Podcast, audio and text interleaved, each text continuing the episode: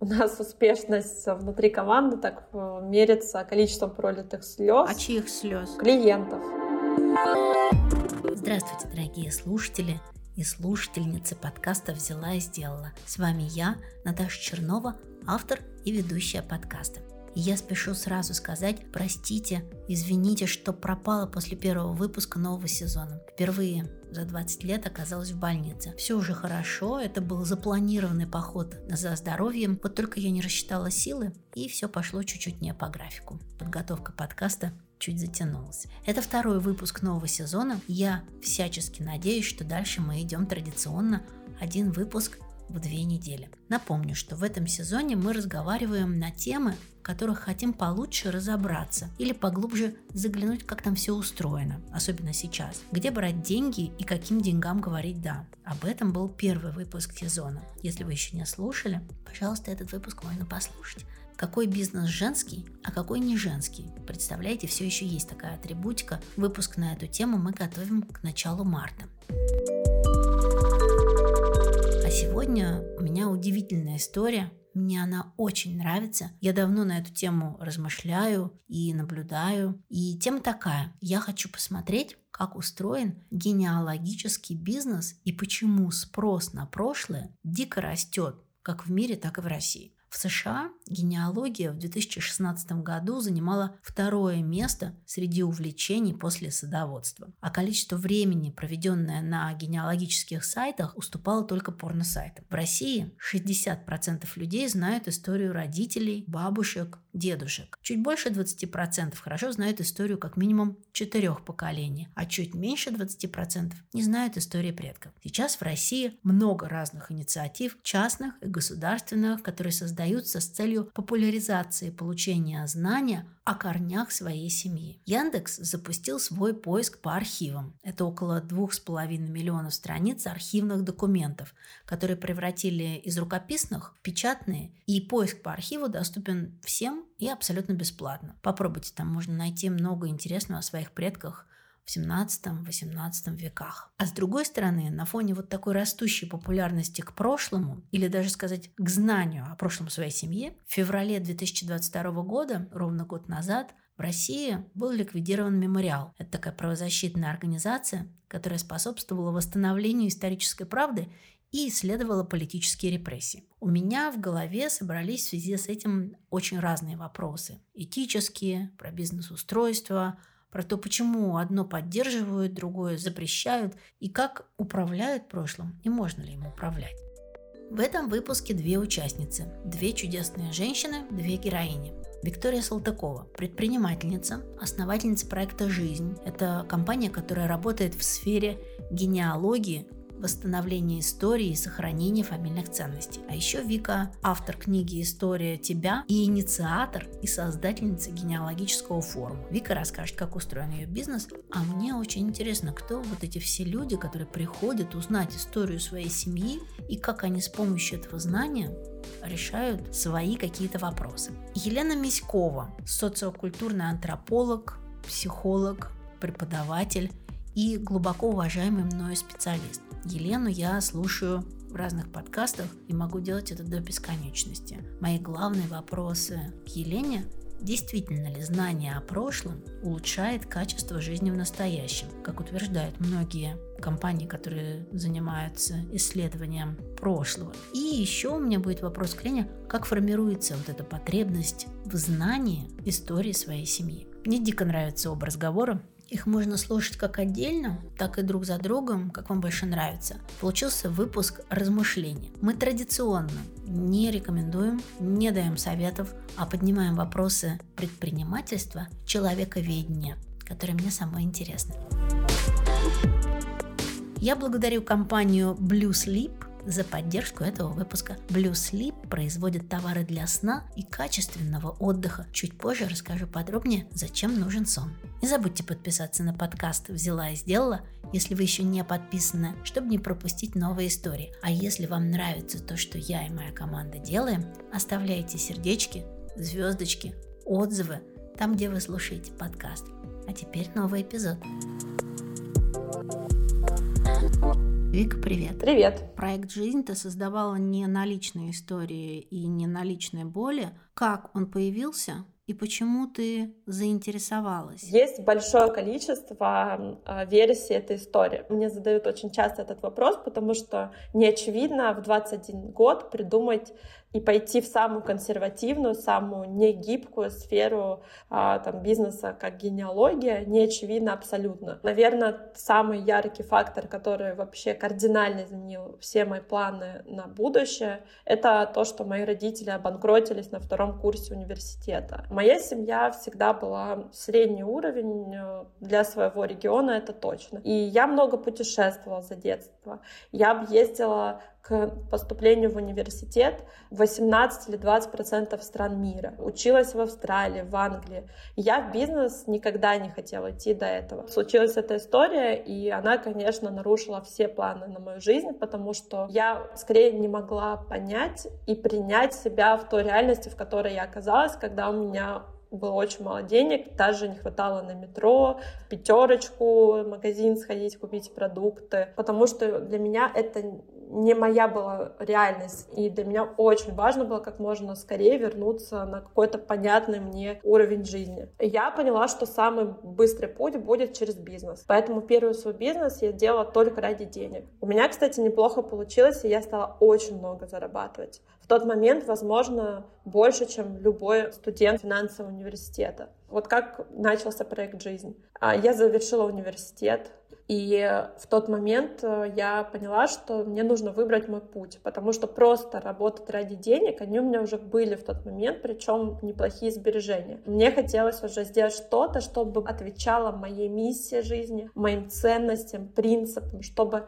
вот мое имя, приставки с моим бизнесом, это было чем-то цельным. Сначала э, мои мысли э, сошлись на консьерж-сервисе, я встретилась с лучшим консьержем, самым молодым в России, золотым ключником, Аней Янриховской. Аня сказала, Вика, ты никогда не построишь без опыта в консьерже, консьерж-сервис, и рассказала мне почему и я ей прислушалась. И в тот момент я приняла решение сделать э, консьерж-сервис для пожилых людей, то есть такой более узкосегментированный, где как опцию мы хотели предлагать мемуары жизни. Буквально в тот же день, когда я ехала в машине со своей подругой, я рассказала про эту мою затею, и она говорит, Вика, у меня есть бабушка, моя любимая, там ей 88 лет, скоро будет а давай ей сделаем такой подарок, мемуары жизни. Мы сидели за одним столом, она рассказывала свою историю с внуками, правнуками. И только, мне кажется, там я поняла, что придумала. Круто. Расскажи, как устроен бизнес в проекте «Жизнь»? если там есть бизнес. Когда я придумала и увидела, как-то нащупала вот эту вот сферу, как генеалогия, она абсолютно в тот момент не была популярна в России. Моя семья искренне не поддерживала долгое время мое ну, вот такое стремление построить э, бизнес в такой сфере, как генеалогия. Никто не понимал, зачем это нужно. Может быть, это даже подстегнуло в какой-то мере, потому что я кинула все, что у меня было, на это дело. Для меня очень долгое время было огромным вызовом сделать продукты. В тот момент генеалогия, она была очень абстрактной ты заносил э, в фирму несколько миллионов рублей, а что ты получишь, в каком виде, через какое время, а, вот конкретики не было нигде. И это все было очень такое элитарное, очень закрытое, консервативное и по таким стандартам 90-х, я бы сказала. Генеалогический процесс, он обладает огромным количеством нюансов на каждом этапе. Мои родители хотят э, э, общаться э, или не хотят участвовать в проекте, будут они поддерживать, не будут, поделятся они своими семейными архивами, не поделятся. И это мы только про самый первый этап входа в нашу компанию, вот это огромное количество водных, которых нужно было оцифровать и далее, далее, далее. В России большое количество национальности, большое количество событий исторических. Это все очень важная составляющая генеалогического исследования, территориальных. Особенности национальные, опять же. И я не могла долгое время собрать это в понятную систему, в продукт. Это первый, самый большой вызов, который проходила дальше команда. По сути, сейчас э, мы создаем специалистов э, буквально с нуля внутри компании. У нас нету готовых специалистов, с которыми мы работали с рынка. Дальше, про клиентов. Мне очень повезло. А я бы никогда не построила эту компанию, если бы у меня не было огромного нетворкинга. Это, наверное, один из ключевых решающих факторов, который повлиял на то, что у меня получилось, потому что сам процесс создания продукта очень дорогостоящий. Это огромное количество интеллектуальной работы большого количества людей. Поэтому то, что к 21 году, к началу проекта «Жизнь» у меня была очень серьезно, очень выстроена репутация, и многие предприниматели, которые в дальнейшем стали моими клиентами, знали, что Э, ко мне можно обратиться и что гарантированно я э, сделаю хорошо. Пока этот круг не запустился, это все был мой какой-то близкий круг. Я бы никогда не сделал этот бизнес без э, этого факта. Следующий момент. Принципы и ценности. Это не просто пустые слова, это микро и макро решения, которые я принимала и действовала согласно с ними. Ведь предприниматель принимает каждый день миллион маленьких решений. Это очень важно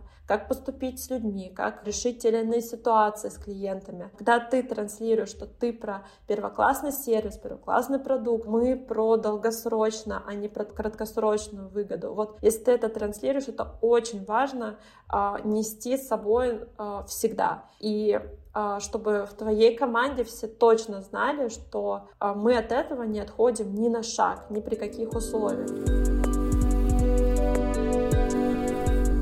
Прервусь и расскажу о партнере этого выпуска – компании Blue Sleep. Не знаю, как у вас, а я долгое время считала, что чем меньше я сплю, тем больше успею. Когда начинала только работать после университета, спала недолго в редакциях и съемочных павильонах, прямо на рабочем месте. Потом, когда родился сын, старалась делить время между ним и работой, забывая про свой отдых. Когда училась, делала домашку по ночам. Ну а когда еще? Несколько лет назад когда я начинала свой бизнес, я решила спать как можно меньше. Ну, потому что времени в обрез, хотелось успеть больше, догнать тех, кто начал раньше. В результате я достигла сверх бизнес-показателей. Нервный срыв, ссора с сотрудниками, бонусом дергающийся глаз и бессонница. Это прям был успех. Все мои попытки просто ложиться спать и не качать нервно ногой, а спокойно засыпать, заканчивались провалом. Вечером я не могла заснуть и думала про дела, за ночь я просыпалась несколько раз, а потом не могла собрать себя утром. И уже понимала, что нужен крепкий сон, отдых, дисциплина с графиком работы – но не так просто отстроить все это. Где-то в это же время я наткнулась на одно исследование, в котором авторы, ученые Джеффри Гиш и Кристофер Барнс решили проверить, как качество сна влияет на жизнь предпринимателей и принятие бизнес-решений. Во многом благодаря медиа и историям об успешных предпринимателях сформировалось мнение, что для того, чтобы стать успешным, нужно не спать и бесконечно работать. Исследователи провели не один тест, благодаря которым выяснили, что нехватка сна серьезно ограничивает возможности. Чем меньше спим, тем больше риск промахнуться, ошибиться, принять неверное решение. А я стала замечать за собой, что мне не нравится заниматься сложными задачами. Задачи, которые раньше будоражили, теперь не вызывали радости, а только раздражали, и я их задвигала куда подальше. А на амбиции и их реализацию не хватало просто сил. Мне вот это все перестало нравиться. В моем ежедневном графике, помимо работы, спорта, встреч, появилась строка «сон». Я ее еще подчеркивала. На телефоне поставила себе будильник, в какое время мне надо начинать готовиться ко сну и переставать думать про дела. Я искусственно переключала свое внимание на сон, купила красивое постельное белье и удобную подушку с валиками Blue Sleep Memory. Подушка выполнена из пены Memory Foam. Это такой термочувствительный материал с эффектом памяти. Подушка принимает форму тела, не оказывая давления на сосуды во время сна. Изгиб подушки мягко повторяет контур головы и плечевого отдела, поэтому не нужно долго крутиться, чтобы найти удобное положение. Трудно вернуть то, что с такой настойчивостью разрушаешь много лет. Качественный отдых, но я очень стараюсь, а подушка Blue Sleep мне в этом помогает. И очень приятный бонус.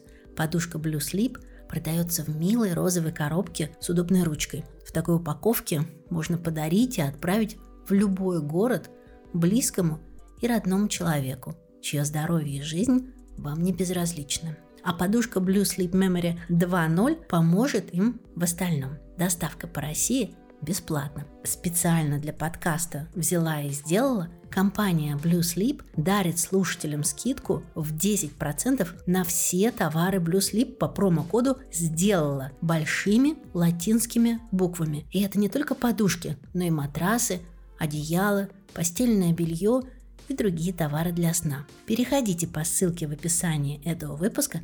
Приятного вам отдыха! Ты называешь свой бизнес социальным. В чем социальная составляющая твоего бизнеса, именно проекта «Жизнь»? Потому что если, давай посмотрим да, по сторонам, но вы же не единственная компания, которая предлагает услуги по поиску предков, построению генеалогического древа. Есть некий рынок, сформированный или формирующийся в большом объеме, с таким качеством услуг или другим, но тем не менее альтернатива есть, да, если забить просто в Google. Вот в чем именно твоя социальная составляющая, почему это социальный бизнес, и ты его называешь социальным бизнесом? Вообще все началось, э, как ни странно, в Сколково. Я выиграла менторскую сессию с Рубеном Карленовичем Варданяном. И Рубен Карленович задал мне вопрос, про что я? Про деньги или про масштаб? Меня этот вопрос э, очень поразил, потому что, ну, когда тебе ставят такой вопрос, предполагается, что ты должен что-то выбрать. Для меня выбора просто не было в этих двух э, понятиях, потому что я такой максималист, как и все наше поколение, большинство людей нашего поколения, максималист. И для меня в тот момент стало абсолютно очевидно, что и про деньги, и про масштаб. И в тот момент я для себя приняла решение а, вот смотрите, когда проект «Жизнь» начинался, моя миссия а, в начале проекта «Жизнь» была, звучала следующим образом. История семьи доступна каждому. Занимаясь генеалогией, а, там, на третий-четвертый год проекта, я поняла, что она нереализуемая в том виде, потому что либо ты строишь бутик, либо какой-то сервис. Сервис я не хотела строить. Я приняла решение, с одной стороны, строить бутик с лучшим продуктом на рынке, с лучшим сервисом, с сильнейшей командой. А с другой стороны, вот для чего предприниматель зарабатывает деньги? Не только для масштабирования своих капиталов. Мне было интересно делать то, во что я верю. Вот это звучит именно так. я в тот момент приняла решение, то есть мы запустили параллельно несколько а, проектов. Мы создали первый фестиваль семейной истории Гинтех, и мы его проводим ежегодно. Вокруг нас начало формироваться огромное количество людей, то, что называется сейчас сообществами. Мы всегда много выступали для детей. Я лично выступала в различных школах, воскресных школах, кадетских корпусах с этой тематикой, чтобы ее продвигать.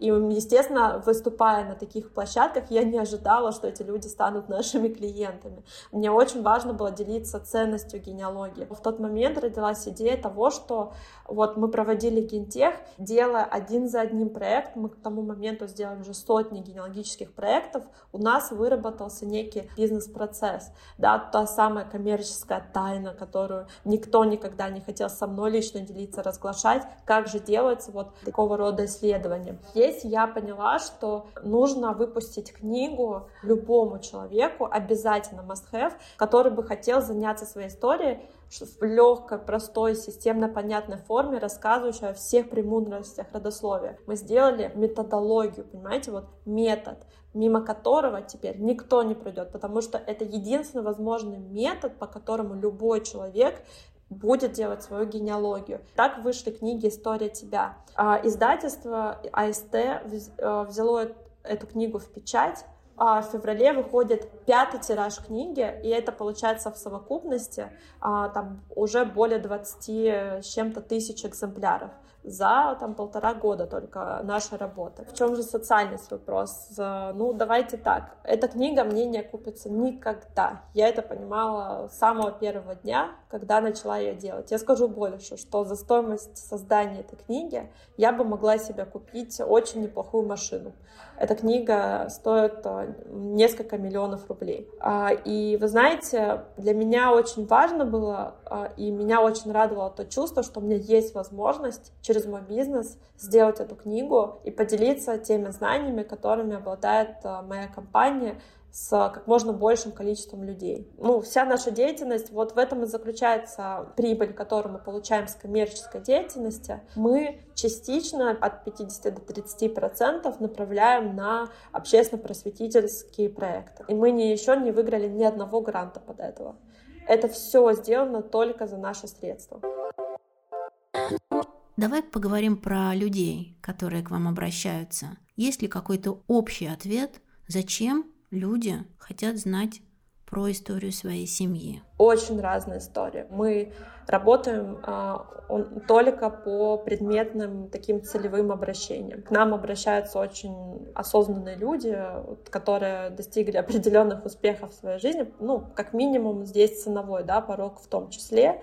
Это дорого стоит. Ну, здесь люди приходят к нам с очень понятным запросом, что они хотят сделать. Я не могу понять, зачем это нужно мне знать про мои корни в 17 веке и что с этой информацией потом делать? Ну, кроме как повесить над кроватью. Есть группа под названием айтишники. Это очень большая наша часть э, клиентов. Почему-то ужасно смешно. Что это значит? Мы вообще очень любим этих ребят. Э, мои любимые ребята — это Гоша и Харитон, основатели Skyeng. Харитон, например, а, чемпион мира а, по физике. Гоша России по математике, по-моему. И ребята пришли э, с таким обращением, что, ну вот Харитон, например, что ну, ему не очень интересно копаться в своей генеалогии, в том плане, что вот ему как раз-таки вот, как у тебя, Наташа, не было вот этой сцепки с семьей. Он сказал, более того, у меня нет. У меня нет привязанности, и я не понимаю, зачем мне это. Но я хочу, чтобы вы проанализировали всех моих друзей детства, мою маму, которая меня воспитывала, моего там, а, там а, моих близких других, а, моего учителя, тренера детства и вот всех людей, которые на меня когда-либо влияли, причем проанализировали очень разнопланово, мы привлекали очень разных специалистов, поверьте, к этому проекту, и ответили на вопрос, почему я такой. Гошу Соловьеву мы решали другую задачку. Для него это, скорее всего, важно было сделать что-то приятное родственникам, но просто у него нет времени. Конечно, лучший подарок — это твое время, твое... У него нет времени, и для него такого рода проект — это было объединение, вовлечение его членов семьи а, в какое-то единое событие, дело, и плюс он еще не знал своих бабушек и дедушек, и мы а, про них написали мемуары их жизни, восстановили всю их историю. И он вот читал, буквально вот водя пальцем по строчкам, он въедался в каждое слово, настолько вот для него важно было, что ли. Есть а, там, например, наш а, тоже клиент, про который я могу рассказывать, Вячеслав Баженов. И Вячеслав через этот проект он решал другого рода задачу. Он хотел строить свою семью, и когда он э, строил свою семью, он э, сказал, что я вот э, зачем мне придумывать с нуля какие-то ценности, принципы, которые бы закладывал семью, если, во-первых, они были у моих предков, и я хочу взять все лучшее, что было у моих предков, и вот а, это уже положить в основу моей собственной династии. Кстати, это часто тоже запрос. Есть а, у нас, уже здесь имя не могу называть, а, клиент, очень тоже а, вдохновляющая личность, уже не из бизнеса, а из другой сферы. И он, например, тоже сказал сразу, что ему не интересна его семья. Он это делает для себя, и его интересует вообще дом, их родовой дом, который находится на Транссибирском тракте исторически. И э, наша задача была в его генеалогическом проекте делать большой упор на все события и э, людей, которые проходили через этот дом.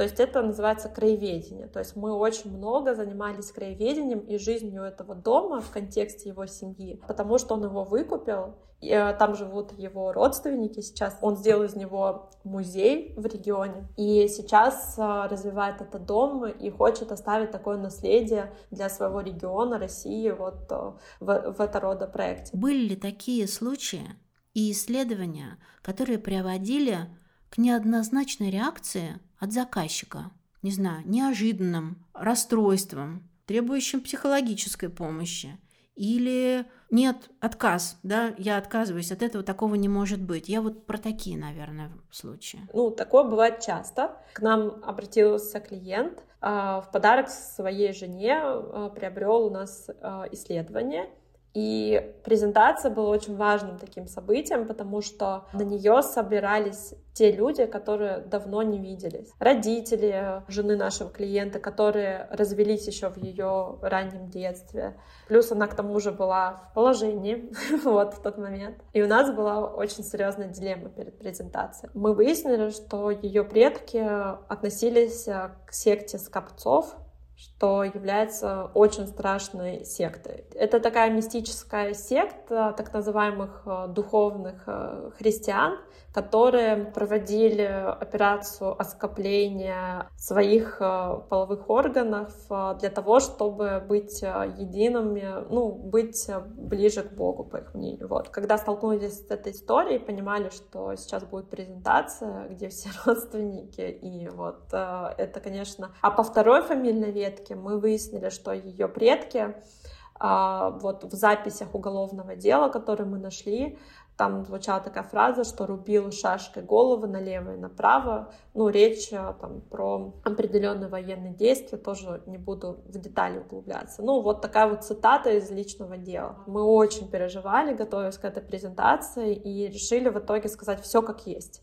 потому что это наш принцип, научный подход, и люди начали улыбаться после этой информации. Там отец, э, с которым она давно не виделась, он сказал, вот в кого у тебя такой взгляд. Но это скорее было не про осуждение, понимаете? Я ни разу не видела, чтобы человек после знаний о каком-то страшном событии из истории их предков подал в какое-то ну, отчаяние, э, запирался в себе. Скорее, вы знаете, это вот люди как-то вот интересно работает наш мозг, э, вот они делают свои выводы, и мы никогда не знаем, что конкретно зацепит в истории, которую мы рассказываем нашим клиентам. У нас э, очень эмоциональный продукт. У нас успешность внутри команды так э, мерится количеством пролитых слез. А чьих слез? Клиентов. Понимаете, это же не про абстрактных людей, это про даже не про твою семью, даже вот как бы это ни звучало, а про тебя. И это очень, ну, трогает многих. И, конечно, у нас все плачут всегда на финальных презентациях а, исследовательских. А у тебя было такое, что люди возвращались и говорили через какое-то время, вот, благодаря этому я понял, или благодаря этому еще больше запутался, или узнал, или как ты, теперь мне чуть-чуть поувереннее себя чувствую. Uh, Наташ, хочу спросить тебя, вот а, есть у тебя примерно понимание в голове, сколько вот мы к этому моменту сделали проектов? Ну вот ты сказала, сейчас у вас э, в работе 110. Если параллельно идет 110, и вы работаете 8 лет, ну, примерно разогнались первые 2, 3, 4 года, ну, давай что-то на что-то умножим и получим Тысячу? Нет, нет, 600. 600 проектов к этому моменту — это серьезное, серьезное количество. То есть это же 600 семей, в которые большое количество людей. То есть э, это большое такое целое движение людей, которые мы, с которыми мы работаем. И вы знаете, ни разу не слышала э, про то, чтобы запутаться или ну вот э, в, в эту сторону. Обычно люди все-таки умеют делать определенные выводы, и в принципе, я думаю, то решение, когда человек э, захотел э, проинвестировать свое время и средства э, в генеалогическое исследование своего рода или там, в память своей семьи, то, чтобы этим заняться, уже он понимает, зачем ему это нужно. Мне кажется, можно получить какую-то травму, если тебя, не знаю, заставили это сделать, а ты, например, не был к этому готов и не хотел. А, вот в таком случае, наверное, можно. Но вот чтобы я за всю нашу историю слышала какого-то такого отрицательного характера отзывы, скорее нет. Сегодня хочу порекомендовать вам подкаст «Кстати, да, о бизнесе». Постоянные мои слушатели знают, что я очень долго работала в разных международных корпорациях и была отличным наемным сотрудником, которого желаю всем, кто ищет себе профессионалов в команду.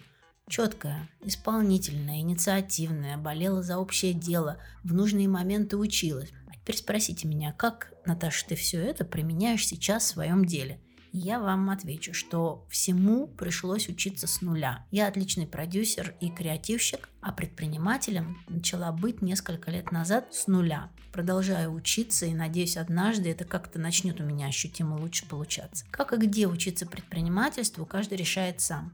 Мой препод в вышке, когда я получала MBA, сказал, что этому научиться нельзя.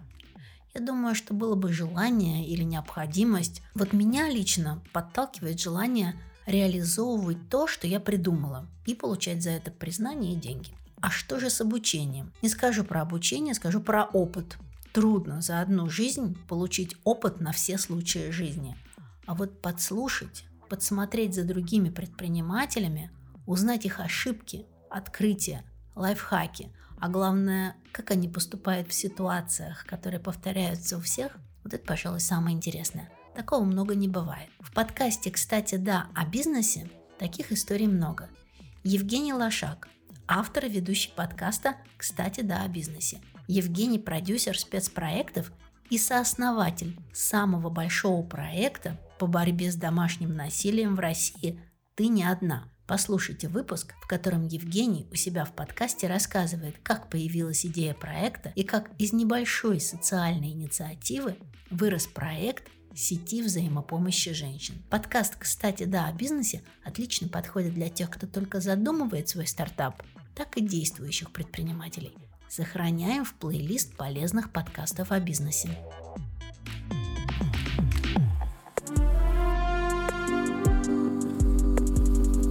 Мне кажется, не могу ошибаться, генеалогическое исследование или поход к генеалогу приравнивается или похож к походу к психотерапевту. То есть ты не можешь туда пойти, пока у тебя нет собственного сформированного запроса, боли или запутанности. Находишься в таком состоянии, когда ты не сможешь справиться с той или иной ситуацией. Как считаешь, можно ли это сравнить с некой терапией? Думаю, да, определенно. Поэтому наша финальная презентация такие эмоциональные в конце, потому что это же такое просто пик эмоций, да, когда уже у тебя даже слезы катятся на глаза. Многие, думаю, наши слушатели а, были на приеме у психотерапевта. Это момент, когда ты понял. так выражается момент, когда ты все-таки понял. И вот поэтому, думаю, да, можно сравнить. Вик, спасибо тебе огромное. Благодарю. Когда я готовилась к разговору с Викторией, я обратила внимание, что Вик часто спрашивает аудиторию – Сколько поколений своих предков, бабушек, дедушек, прадедушек, прабабушек, они знают. Ну, я тут же, конечно, примерила этот вопрос на себя. Думаю, что у меня, ну, наверное, наберется три поколения. При этом не очень глубоких знаний. Я поймала себя на том, что я не побежала искать еще больше информации о своей семье, когда придумала и начала записывать этот выпуск. Разговор с Еленой Миськовой, социокультурным антропологом и психологом, который вы сейчас услышите, я начала с вопроса, как возникает потребность в знании истории своей семьи. Слушаем то, что вы не очень, может быть, интересуетесь, там, углубляетесь в эту историю, это вовсе не означает, что у вас такой потребности нет. Может быть, ответ на этот вопрос простой, эта потребность у вас удовлетворена. В том смысле, что вы вполне там с детства, да, как-то знаете, слышите, варитесь в этих каких-то семейных э, делах, э, кто-то что-то рассказывает на вечеринках, на посиделках семейных, и у вас нет в этом месте каких-то тянущих за душу сложностей, А есть еще потребность в том, чтобы прояснить что-то, что заставляет ощущать себя, например, в каком-то тупике. Или ощущать себя как-то некомфортно, и ты не очень понимаешь, с чем этот дискомфорт связан. И вот тогда это будет потребность просто другого рода. У тебя есть какой-то секрет в семейной истории, или у тебя есть э, что-то непроясненное в отношениях с близкими. И тогда ты будешь в эту сторону копать, смотреть уже с точки зрения того, как мне помочь себе с этим дискомфортом справиться. Меня действительно в семье есть э, много разных историй. Первая история очень симпатичная про прадеда, который работал э, в ресторане «Метрополь», и маленьким мальчиком работал там подавальщиком. У нас на кухне всегда у бабушки было много предметов из «Метрополя». Ну, видимо, он там тащил бой какой-то, да, там с помойки. А все остальное, война Великой Отечественная обсуждалась, бабушка на фабрике работала, и портниха работа обсуждалась. По другой линии не копали глубоко, были бабушка, дедушка, все они были в моем присутствии, все родители у меня были все на виду. Но появилась в 90-е, появилась информация, когда у многих появилась эта информация, что мой прадед по отцовской линии из того же подмосковного города, где мы все до сих пор, мои родители живут, был расстрелян в 1937 году. Ну, то есть его забрали, по тройке осудили, и там в течение каких-то недель был расстрелян. Сказать, что на меня повлияла эта как-то информация, вот я слушаю даже ваш разговор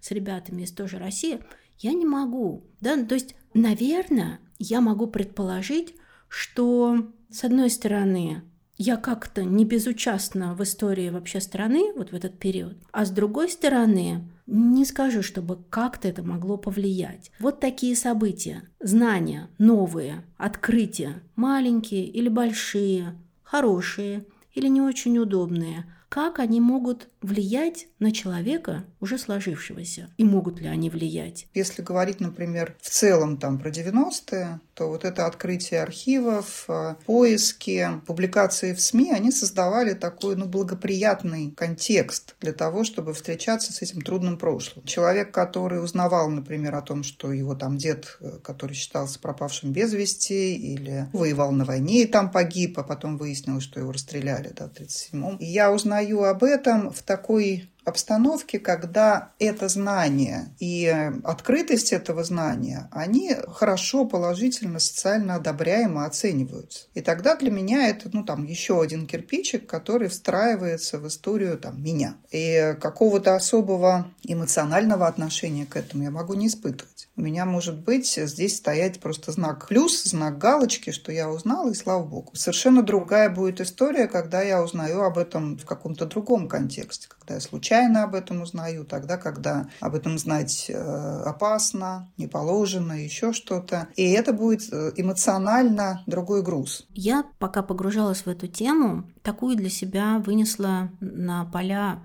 гипотезу, предположение, что знание прошлого своей семьи помогает улучшить настоящее. Я своим клиентам э, всегда говорю, пока я не знаю, что у меня под капотом машины, я думаю, что это работает магически. Если я открываю и знаю, да, то я понимаю, что вот есть определенные закономерности, паттерны и так далее, но в любом случае это отстраивается от меня. И когда я на что-то смотрю и могу к этому как-то отнестись, Например, мне это нравится, мне это не нравится, мне эта линия э, внушает страх, там, поступки моих э, там, предков. Как только у меня появляется вот этот выбор э, в моем реагировании, то я, конечно, начинаю испытывать большую свободу. Да? То есть я знаю, и с момента, как я знаю, я меньше от этого завишу. Вот в этом смысле. Мне в какой-то степени даже показалось, генеалогия, она где-то сродни психотерапии. То есть человек как будто бы какую-то ищет для себя ответы на вопросы. Да? Можно ли так сказать, что они где-то очень-очень близки?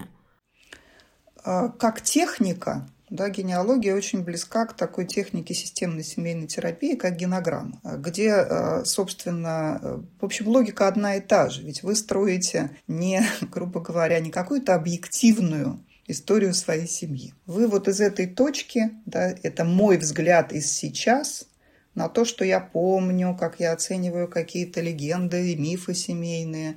И из этой точки мы смотрим на отношения. Мы там рисуем, какие отношения были у бабушки с дедушкой, между свекровью и невесткой и так далее. Когда человек на это смотрит, он какие-то свои собственные эмоциональные паттерны начинает замечать. Ну, например, человек приходит и говорит, что ну, я никогда не буду счастлива, видимо, в браке, потому что у меня все разводились. Да, там, или у меня вот, ну, не знаю, так получилось, что все, всех э, детей никогда не любили. И когда мы начинаем рисовать эту генограмму, то появляются вдруг а, откровения, что оказывается, что там развелись, например, двое, да, там, две какие-то пары в истории, а там шесть вполне себе не развелись.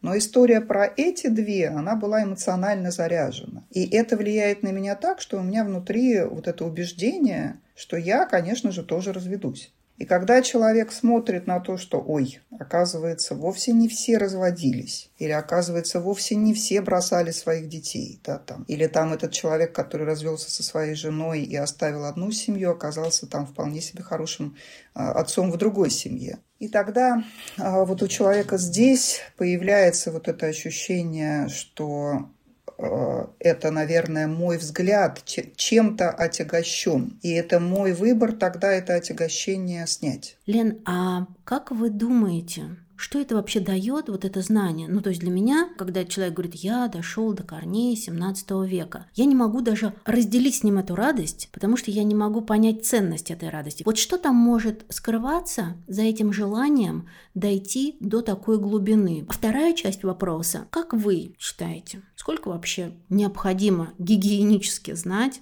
в глубину, я бы так сказала, да, ну то есть, может быть, не имена, не фамилия, не, не рождение, а вот именно вот такие вот человеческие семейные легенды, которые поддерживают связи. Сколько лет достаточно, чтобы эту связь ощущать? Ну, смотрите, ну если говорить о том, что движет человеком, там может быть э, для каждого человека что-то свое. У кого-то спортивный интерес, да, чем больше точечек я поставлю на этом графике. У кого-то там еще что-то, вот, да, но есть масса там техник психологических, которые разгружают от тревоги, разгружают от э, вот этого тоннельного зрения, когда весь свет, что называется, в копеечку, да, там в рогожку сошелся. А именно с помощью различных вот таких визуализаций масштабирования. Да, представьте, что вы посмотрите на эту ситуацию через 10 лет. Напишите себе письмо э, от сейчас, да, вот тому вас, который испытывал 10 лет эти проблемы. Посмотрите, как бы вы смотрели на, с как, какого бы размера была эта ваша там сложность из космоса, ну и так далее. И в этом смысле э, вот этот зум, он очень хорошо работает для человека, э, для того, чтобы он понимал свое неодиночество, свою связь всего со всем. Допустим, я копаю в этот 17 век и обнаруживаю там, что мои предки были там старообрядцами там-то. Во-первых, для меня география расширяется, мне это интересно. Во-вторых, я узнаю, да, что в том же религиозном плане, допустим, конфессиональном, они были какие-то другие.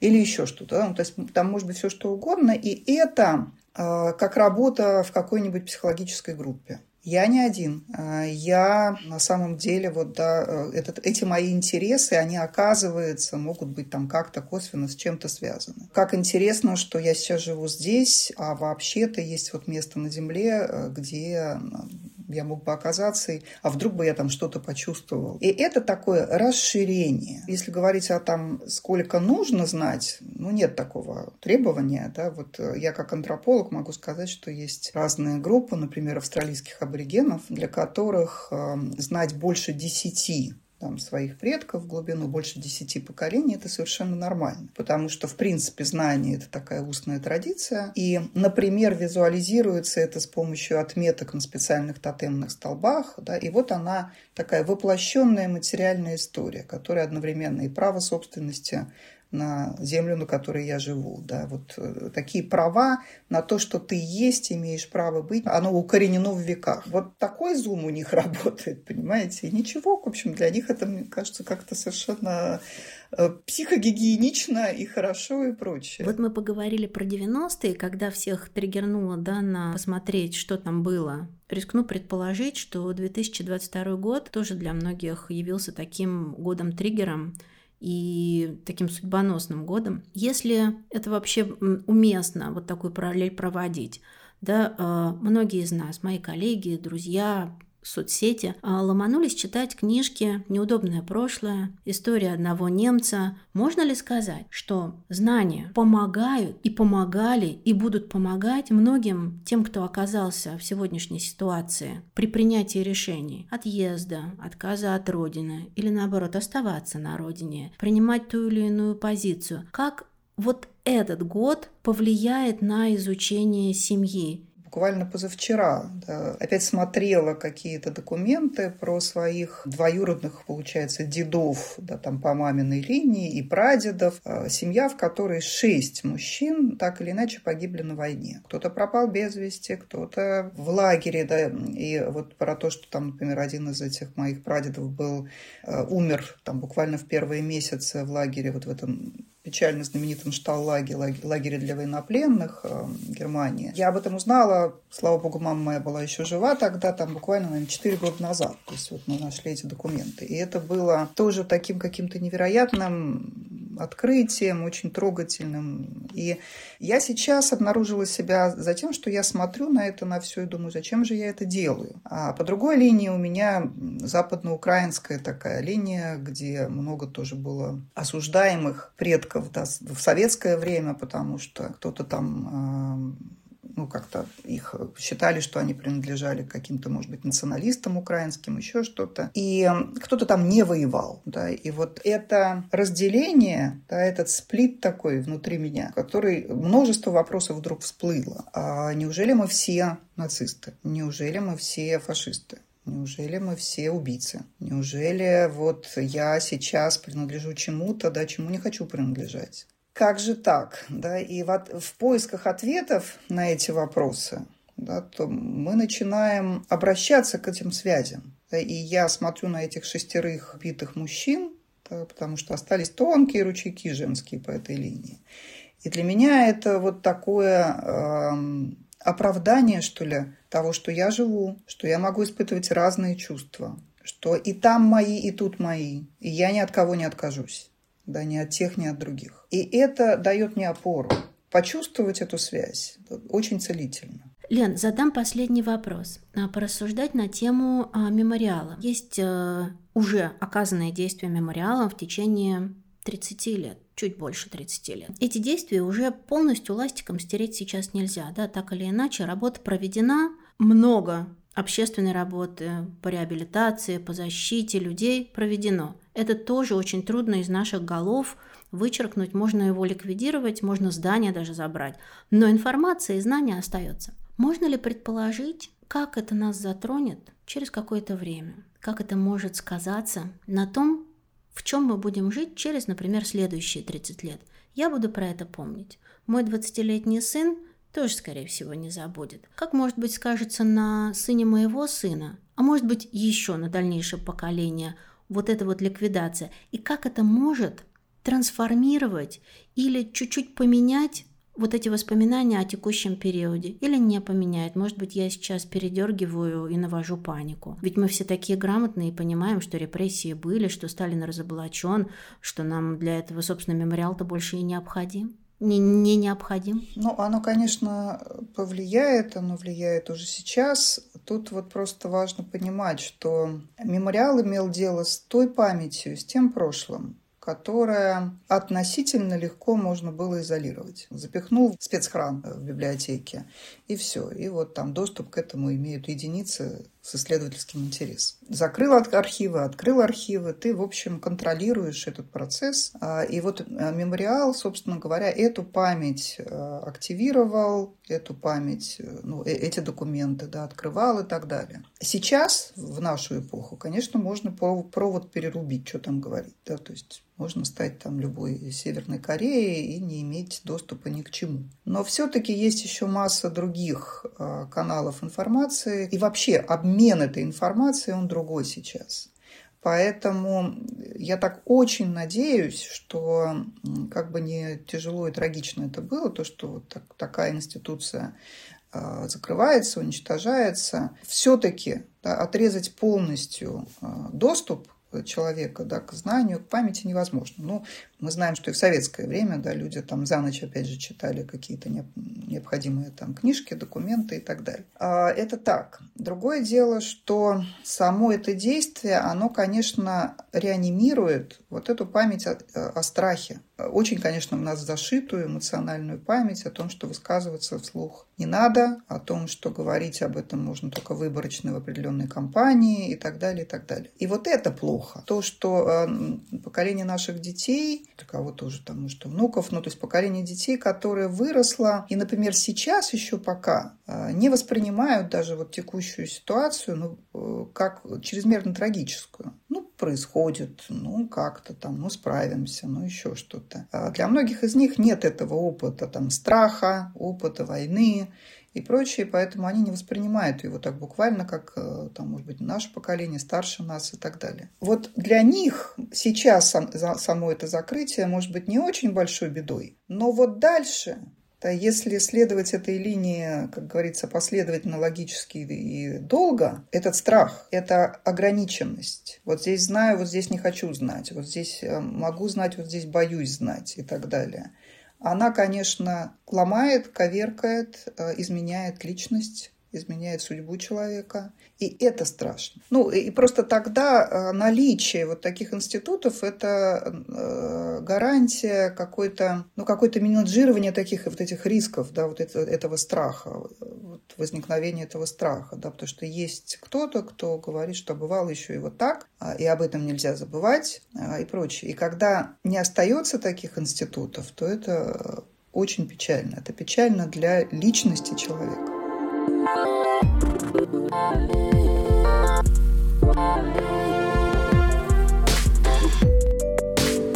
Спасибо, что послушали этот выпуск до конца. Сегодня я хочу поблагодарить всех тех, кто пишет мне письма и сообщения с поддержкой.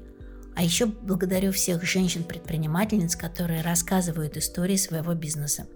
Я получаю очень много писем, в которых вы спрашиваете, как стать героиней подкаста «Взяла и сделала».